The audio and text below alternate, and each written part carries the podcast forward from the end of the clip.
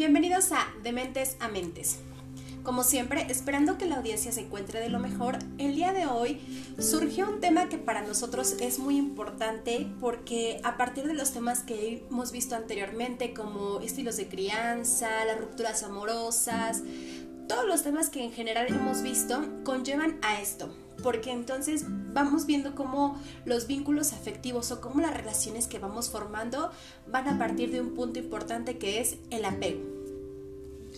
Este, sí, bueno, para que las personas puedan comprender como más esta teoría y sea más digerible para todos, lo vamos a tomar desde el análisis de una película que tal vez muchos ya hayan visto, tal vez no, y se la recomendamos. Es creo que muy interesante este, tomarla desde este punto. La película se llama Tenemos que hablar de Kevin.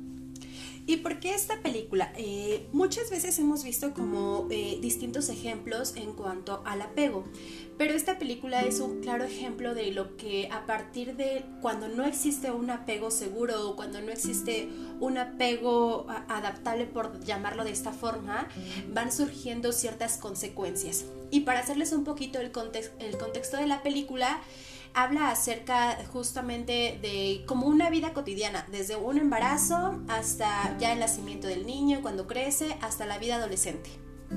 Si puedes hablarles un poquito más de la película, Katy. Este, sí, bueno, como mencionabas, se, se, toma aquí desde la concepción de si el niño es deseado o no es deseado, todo el trato y desarrollo que la, la madre e hijo van generando durante todo este proceso, ¿no?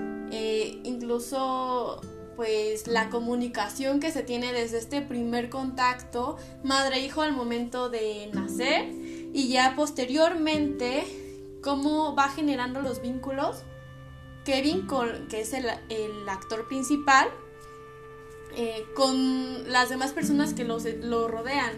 Entonces, pues es como toda esta base de experiencias que se va pasando a través de todo su desarrollo a partir desde el apego que se genera. Sí, porque muchas veces hemos eh, considerado o se toma en cuenta que es como, ah, el chico que es este probablemente delincuente o el chico que roba el chico que es agresivo, la, la persona que, que, se aísla o cuestiones similares, solamente pensamos en que estuvo en un eh, momento o estilo de crianza agresivo en su casa, o que es, ah, como su papá ratero también siguió como ese ejemplo, o como su, eh, sus abuelitos, su familia ha sido delincuente, es como un patrón de conducta, y no necesariamente.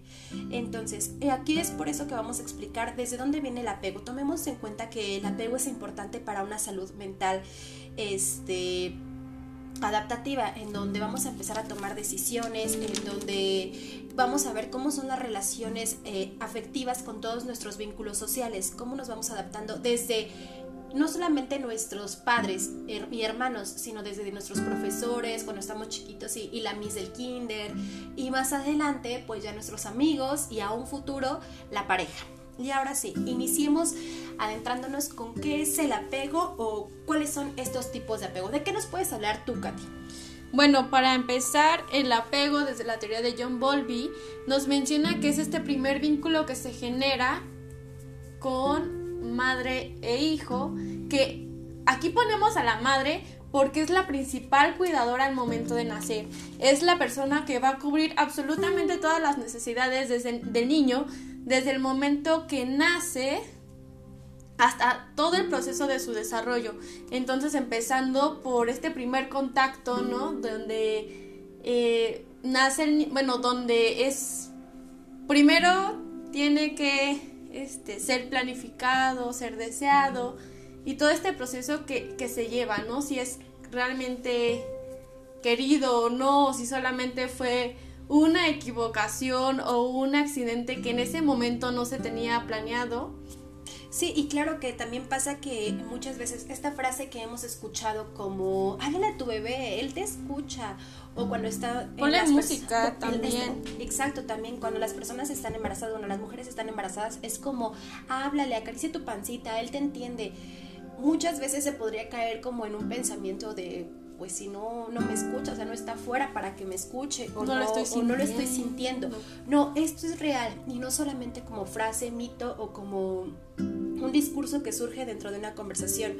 No, es desde este punto en donde es el vínculo que estás teniendo. No solamente tienes un lazo eh, físico, que es como el, el vínculo donde le das alimento a tu bebé, sino también existe un vínculo afectivo, en donde si tú le hablas, él te va a escuchar, si tú lo apapachas, si tú eh, consientes tu, panza, eh, durante el embarazo esto va a funcionar desde un principio para generar un apego seguro. Entonces no es como un mito o incluso se podría considerar como de otra parte que el apego se termina cuando ya nace el niño, ¿no? Como, ah, ya le hablaste, tu pancita, ya, ahora ya cuando está chiquito o cuando está bebé y cuando nace y está bebé, es como, ok, le sigues hablando con cariño y empieza el desarrollo y empieza el crecimiento.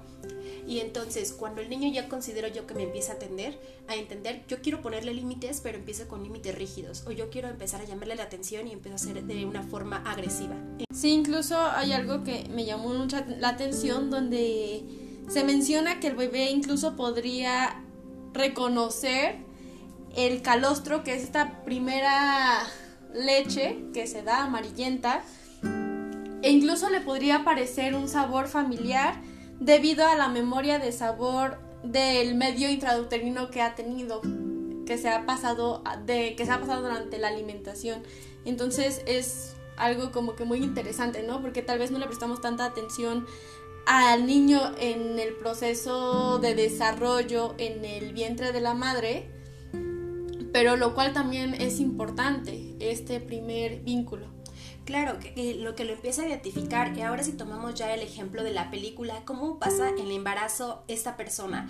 No solamente es como la noticia, desde el momento en el que recibe la noticia, no fue como wow, qué padre, estoy embarazada. No es como una emoción que se genera en ocasiones con, las personas que se embarazan. Es como una noticia impactante e incluso de impedimento para ciertas metas que la persona tenía, que, que la mamá de Kevin tenía. Entonces, desde que recibe la noticia de que está embarazada, su pareja, porque sí tenía pareja, sí tenía un esposo, entonces su pareja sí reaccionó de una manera más, este, como positiva, por decirlo así, se emocionó de que estaba, eh, iban a tener un bebé y demás pero eh, la señora no reacciona de esta misma forma. Entonces, desde ese momento, desde la reacción de la pregunta, de la, noticia, podrían decir, como no fue planeado, pues es como sorprendente para cualquier persona. Claro, pero no solamente se quedó en esa reacción en ese momento. Al transcurso de su embarazo, todo el tiempo fue una noticia que, que le estuvo como rondando en la cabeza por los impedimentos de las metas que ella tenía. Entonces, no fue solamente momentánea, fue durante todo el embarazo y jamás existió un, este, como una caricia, una habla o palabras dirigidas hacia, hacia su vientre en donde estaba Kevin. Incluso yo creo que yo percibí a la mamá de Kevin como incómoda durante todo este proceso de embarazo, porque además este embarazo es como todo un proceso en la mujer, ¿no? Es todo un cambio hormonal que pues va creciendo el vientre, te empiezas a sentir triste, feliz en ocasiones, es como todo este cambio. Entonces, hay, llega a haber un momento de adaptación ya cuando eh, realmente empiezas a comprender que pues tu vida va a cambiar y va a dar un giro completamente, ¿no? Y ya, y se, se empieza a aceptar totalmente y es válido, pero en este proceso la mamá de Kevin como que no, no tuvo esa aceptación de realmente mi vida va a cambiar o yo quiero realmente que cambie. Me llamó la atención una escena donde pasan, donde las mamás hacen ejercicio, ¿no? Para estos, estos ejercicios de contracciones para que sea más saludable, para que se sienta mejor, para que no se estrese. Y, y la mamá de Kevin como incómoda, incluso se va, no hace los ejercicios y se termina yendo del lugar. No empieza como las otras mamás de acariciar su panza, de hablarle al bebé, de platicar con las otras mamás, de qué va a hacer, qué nombre se va a poner. No, simplemente se siente incómoda y se va en ese momento. Y se va. incluso en la mayoría de las escenas en cuanto al el desarrollo de Kevin, cuando él no tiene como un este no, todavía, no, no, tiene todavía el recurso para palabrar ciertas cosas, para decirle algo a su mamá. Entonces, en toda esta etapa, como que la mamá se nota incómoda en la mayoría de las escenas. Eh, aparte de que existe alguna forma en la negación en donde no quería estar embarazada y no asimilé todavía como la noticia, este, se nota incómoda en la mayoría de las escenas. Yo creo que no solamente en esa, porque identificamos también una escena en donde Kevin está llorando Y entonces eh, ella va en la carriola y Kevin se la pasa llorando y ella no hace nada por detenerla. Que tomemos en cuenta que hace un momento Katy nos hablaba del vínculo que se genera en un inicio eh, del apego, que es cuando ambos se satisfacen. La madre eh, satisface al niño en cuanto a sus necesidades y el niño satisface a la mamá en cuanto al deseo de ser madre. Entonces, por lo tanto, en esta escena, la madre no, no, no identifica la necesidad de Kevin, no, no logra como este identificarla y de alguna forma satisfacerla.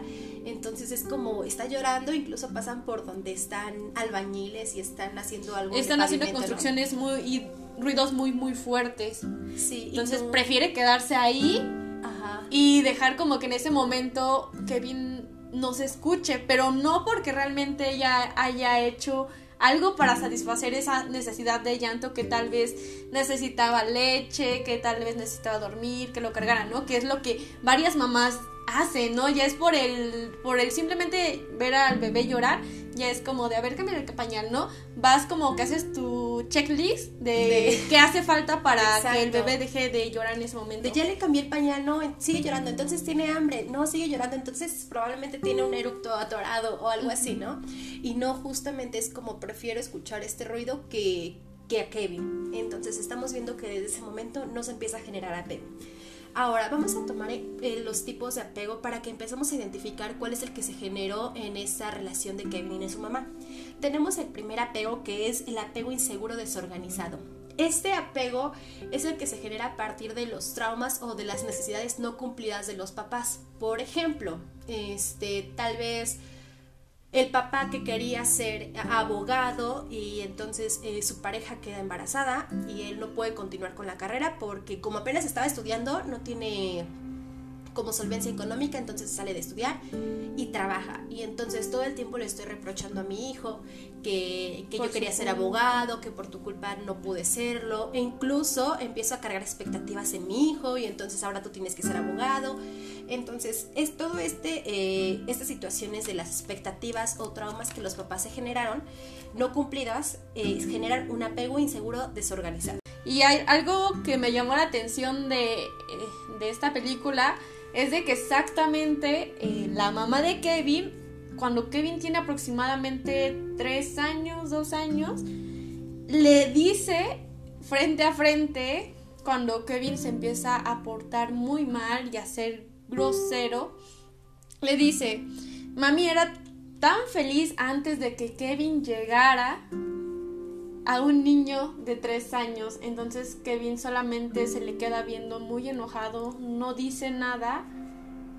Y el papá en ese momento le escucha y ah, se molesta. Se molesta. Sí. Como de por qué decirle eso a un niño, ¿no? Cuando a veces tal vez pensamos que no entienden las cosas por simplemente por el simple hecho de ser pequeños pero no, o sea, sí impacta en ese momento de que te diga, yo estaba más feliz hasta que tú llegaste. Claro, y, y, fue una agresión pasiva, o sea, de alguna forma la mamá trató de utilizar como el discurso más este bonito que se encontró en ese momento, como mami era feliz, o sea, las palabras que utilizó fue en un tono agresivo pasivo, como no te quiero hacer daño, pero te lo estoy haciendo, y evidentemente se lo hizo. Entonces sí, claro está ese ejemplo de un apego inseguro desorganizado que empiezan a generarse como todos estos traumas o las ideas que se tenían, expectativas y metas que se tenían y que no se cumplieron a partir de ese embarazo. Después tenemos el apego seguro. El apego seguro es como el más saludable. El más sano, se cubre las necesidades del bebé, se atienden completamente lo que mencionábamos. Una mamá primeriza es yo creo que aquella que tiene mucho miedo, entonces por miedo cualquier cosa que empiece a surgir, incluso en el embarazo de que, ay, es que mi bebé no se mueve, rápido al hospital. O ya, al momento de nacer, ay, está llorando, me despierto a cada hora y voy a ver qué realmente tiene, si tiene hambre, si tiene sueños, si solamente necesita este, que lo acaricie, que lo abrace un rato. Entonces se ocupa absolutamente de todas las necesidades del niño a través de su llanto en, este, en esta primera etapa ¿no? de, de nacimiento. De nacimiento, sí, claro, y tomando en cuenta que el único vínculo de comunicación en ese momento pues del niño pues es este, el llanto. Entonces un apego seguro, si bien lo resaltaba Katy, es atender las necesidades que surgen en cuanto el llanto. Por ejemplo, si llora, identificar si está hecho del baño, si tiene hambre o demás, o incluso si tiene temperatura, llevarlo al hospital. Entonces, em, empezar a atender las necesidades, pero ojo, sin llegar a caer a un apego inseguro ansioso, que es como generar dependencia de la madre incluso cuando ya está grande el niño. Entonces es como, ok, entiendo que te sientes mal, entonces te llevo al doctor, entiendo que, estás eh, hecho del baño, te cambio, pero en cuanto empieza a crecer, empezar a identificarlo, eh, empezar a ayudarle como, te explico cómo es comunicarme que tienes hambre, cómo comunicarme que tienes, eh, que te anda del baño. Entonces, a partir de estas enseñanzas es donde vas a generar también un apego seguro, porque si entonces sigues atendiendo a partir del berrinche, porque ahí es donde empieza el berrinche real, si sigues atendiendo a partir del berrinche esas necesidades del niño, entonces se crea un apego inseguro ansioso. Sería como responsabilizarse, pero no llegar a extremos de querer hacerle todo al niño en el momento, ¿no? E incluso de, de cumplir caprichos, por, como dices, ya ahí llega el momento de berrinche, si el niño empieza a llorar en el súper porque quiere un carrito y tú luego luego se lo compras, pues ya eso ya es un extremo porque no, no le estás enseñando realmente el por qué no puedes comprar en ese momento ese carro y es cuando pues empieza a dar como un giro completamente al apego seguro. Claro, entonces es como no caigamos como en esto de por querer satisfacer sus necesidades, llegar a caer un apego inseguro, ansioso, en donde te cumple realmente todo hasta cuando ya empiezas a ser un poco independiente con ciertas cosas. Entonces ya entrando a esta parte del apego inseguro, ansioso, eh, en esta muchas veces se genera como el apego y la dependencia a una de las figuras específicas, que en este caso, como la que va generando el apego es la madre, entonces se genera una dependencia hacia la madre. Y cuando la persona va creciendo, este, después se transfiere hacia la Miss de la escuela, después se transfiere hacia hacia su figura que identifique como figura materna, va a empezar a identificar como este apego y se va a ser dependiente de. Y entonces en la vida adulta empecemos a identificar que son estas personas que cuando generan un vínculo es como difícil dejar a la persona con la que estoy teniendo una relación amorosa o es difícil eh, o se me complica que mi amigo me deje de hablar. Entonces es cuando se empieza a generar. Necesito siempre una persona a mi lado para yo poderme sentir realizado como persona. Claro, porque el vínculo que generó mamá fue un vínculo de apego inseguro ansioso, entonces siempre necesito a alguien que, que satisfaga mis necesidades. Y después vamos por el último que es el apego inseguro evitativo. En este eh, ejemplo podrían ser las personas frías porque les cuesta trabajo tener relación con un vínculo afectivo con otras personas. ¿Por qué? Porque el apego que se generó de pequeño fue distante. Entonces, probablemente te atendí tus necesidades, pero recuerden, no solamente es atender las necesidades eh, físicas o biológicas o monetarias, exacto. Como cumple las biológicas porque te doy de comer, porque te llevo al baño, porque te cambio el pañal, porque o cumplo, como bien lo decías tú, las monetarias, porque entonces vas a una escuela de paga, este tienes eh, clases de ballet, tienes clases de inglés, o sea, tienes todo, no te hace falta nada aquí. Tienes tu cuarto propio, todo lo que si quieres un iPhone 12 yo te, lo, compro, y ya ahí se satisfajo pues la necesidad, ¿no? Por como papá, porque yo, papá, tengo que solventar los gastos del niño. Y sí, es válido, pero ahí no se están cumpliendo, como tú mencionabas, Marilyn, ya las necesidades afectivas, que es algo muy importante, un punto muy importante y que de verdad impacta ya en todo este proceso de desarrollo y experiencias que vamos formando. Claro, y entonces estamos viendo que un apego inseguro también, perdón, un apego seguro también se genera a partir de satisfacer las necesidades afectivas, como enseñarle a abrazar, enseñarle incluso a pedir abrazo cuando se siente eh, de alguna emoción en específico como tristeza o, incluso felicidad, como estoy muy contenta, abrázame mamá, empezarle a comunicar eh, sus necesidades también afectivas, como estoy enojada y ahorita no quiero que, me hables por un momento, o estoy muy triste y me gustaría que, me escucharas porque te voy a platicar algo, o estoy muy feliz por esto y quiero platicarte este, este éxito que tuve, ¿no? Aunque cuidado, ahí, ahí surge como una contraparte porque los niños cuando están pequeños no saben exactamente comunicarnos su sentir, ¿no? Porque ni siquiera son como conscientes de estos sentimientos, de cómo se llaman y cómo se identifican. Entonces lo que hacen es precisamente empezar a llamar la atención con actos que llame la atención como padres.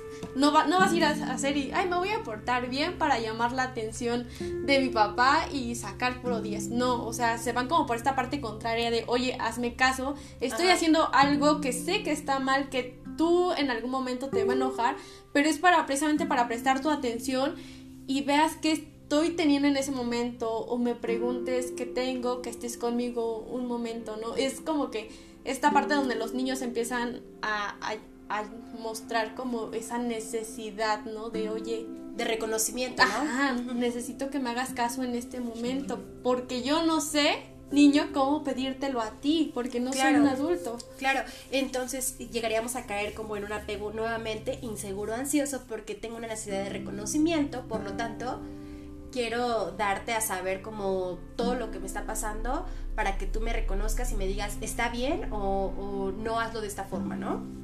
Entonces sí, efectivamente, tenemos que empezar a identificar bien esto. Entonces hablábamos que el apego inseguro evitativo no se, se genera a través de satisfacer solamente ciertas necesidades como económicas o biológicas y no satisfacer las afectivas el seguro, inseguro evitativo. Por lo tanto, como cuando estaba pequeño no, no le enseñaron o no satisfacieron sus necesidades afectivas de pequeño, entonces generan un vínculo de apego inseguro evitativo que por lo tanto más adelante voy a ser una persona fría, una persona distante, no voy a demostrar mis emociones, me va a costar trabajo relacionarme. Y cuando lo hago, cuando lo haga, cuando sí logre eh, relacionarme muchas veces caen como en fracaso por decirlo así, en donde no logran tener un vínculo bien eh, con, las, con sus amigos, con su pareja, porque entonces la pareja te va a hacer mención como es que no me demuestras tu cariño o es que no me dices que me quieres. O incluso también podría ser parte del abandono, ¿no? De, por ejemplo, eh, de a mí se, se alejaron y cuando una persona está cerca de mí,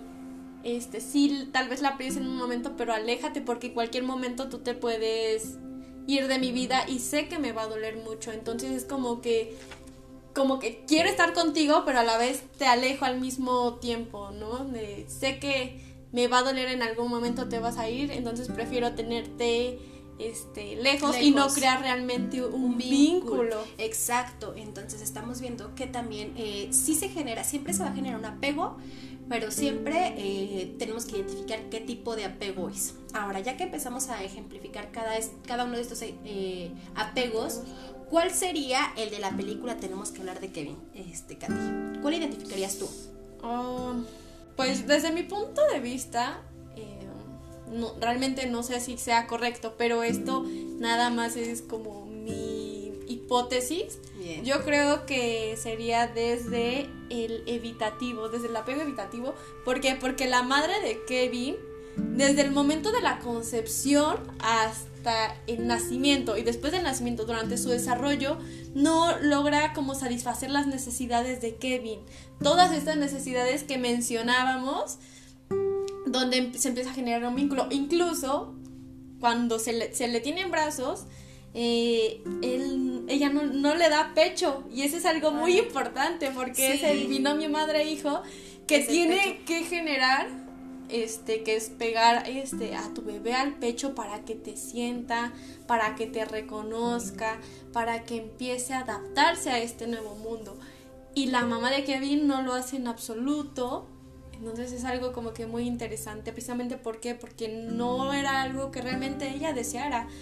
También durante todo su desarrollo no sabe cómo controlar este como estas carencias de Kevin que va presentando precisamente por la falta de apego que tiene de la madre. Entonces Kevin obviamente empieza a, mostrar esta inconformidad a través de berrinches, a través de ponerse en esta posición como desafiante. Eh, este, de tener como este, esta lucha de poderes de madre e hijo, a ver quién puede más. Entonces, la mamá en ningún momento trata de controlarlo, solamente lo evita, se da la media vuelta y se va.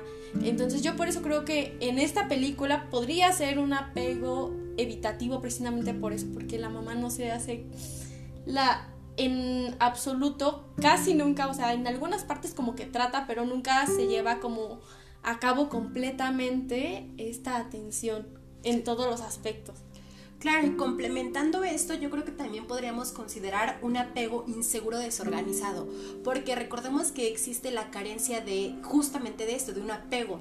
Entonces, también tomando en cuenta que el apego inseguro desorganizado viene desde las, las carencias de los papás al no cumplir con ciertas metas y generan un trauma. Y entonces, tomando por ejemplo que incluso la película inicia con el Festival del Tomate en donde la mamá quiso acudir en algún momento y era como su sueño. Y a partir de su embarazo fue un impedimento para todos los viajes que la, que la señora tenía planeados, incluyendo este, este festival. Entonces tenía muchas metas. No sé si recuerdan incluso una habitación que tenía llena de mapas y demás.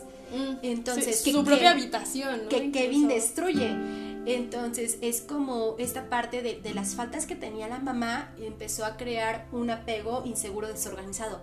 Por lo tanto, Kevin creció como con esa idea desde el diálogo de su mamá, de mami era feliz, eh, entonces creció con este diálogo que no hacía feliz a su mamá y de alguna forma que mamá tampoco hacía feliz a Kevin. Y además lo mostraba porque no se hacía cargo realmente, no se responsabilizaba de él como tal. El único que sí, o sea, con el que sí generó como un vínculo fue con el papá, porque el papá sí, sí realmente él deseaba a Kevin.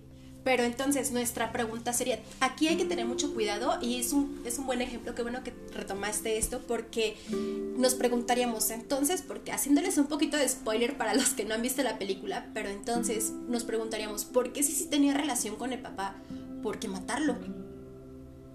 Porque sí, sí existía cierto cariño, veíamos que convivían, o sea, el hecho de que le comprara un arco, que fue con el mismo que, que mató a, a, su papá, que le comprara un arco, que le enseñara, veíamos que sí existía relación y nos preguntamos, ¿por qué a él matarlo? Porque estábamos viendo que el vínculo que tenía con el papá no era realmente de satisfacción, de siento eh, afecto con mi padre. Fue como esta... O sea, no es como me llevo bien, ¿no? Pero realmente no me complace como Incluso también algo que tenía el papá era que lo inducía mucho a estos juegos de violencia. Videojuegos de violencia, el arco. el arco diario, ¿no? Porque desde niño, yo creo que desde los 5 años, ya hasta adolescente, empezaba otra vez este como un deporte, pero vaya, un deporte extremo a esa edad creo que no es tan correcto. Claro, y entonces identificamos que, que, en realidad el vínculo que tenía con el papá era por venganza hacia la mamá, de contigo no me puedo llevar bien, pero con mi papá sí. Y entonces tú al ver que sí me llevo bien con él, vas a, sentir dolor porque no lo estoy sintiendo contigo y tú fuiste la que me tuvo en su vientre por tanto tiempo, tú fuiste la persona que, que me ha atendido mis necesidades biológicas como el hambre y demás. Entonces, al ver que yo me llevo bien con él y no contigo, vas a seguir sufriendo. Entonces, quiero que empecemos a identificar bien estos vínculos que genera Kevin durante, eh, durante la película. Entonces, ya para ir finalizando, porque cuando nos agarramos de un tema nos gusta platicar y platicar, y más tomando un ejemplo, una película que, que es tan este, gráfica para este tema. Entonces, ya para ir finalizando, expliquemos un poquito más de la Diada Madre Niño, que es eh, por primera instancia lo que nos decía Katy, que era como no solamente en las caricias de tu estómago cuando estás embarazada o el hablarle, sino cuando nace, el hecho de que también eh, te lo peguen las enfermeras a ti con la placenta y demás.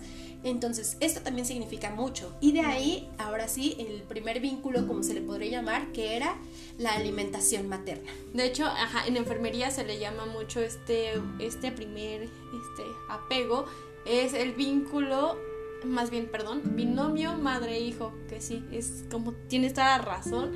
Es, desde el primer momento que nace, ni siquiera es como que muy importante limpiar al niño.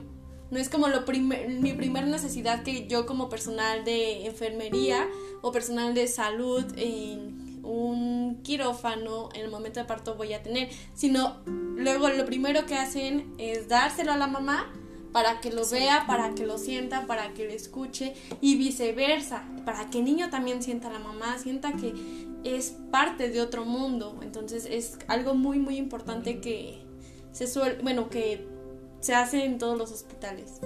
Y bueno, este, ya para finalizar, entonces, recuerde que el apego es importante no solamente en el momento del embarazo o no solamente en el momento del, eh, del nacimiento del pequeño, sino también en el transcurso de su crecimiento. Y bueno, les agradecemos que hayan estado una vez más con nosotros y que hayan escuchado el podcast del día de hoy. No olviden seguirnos en nuestras redes sociales como Facebook, Instagram e incluso TikTok. Nos encuentran como Asociación Psicológica Integral. Recuerden enviarnos sus dudas y comentarios, también temas de su interés que quieran que hablemos de ellos. Esto fue De Mentes, a mentes.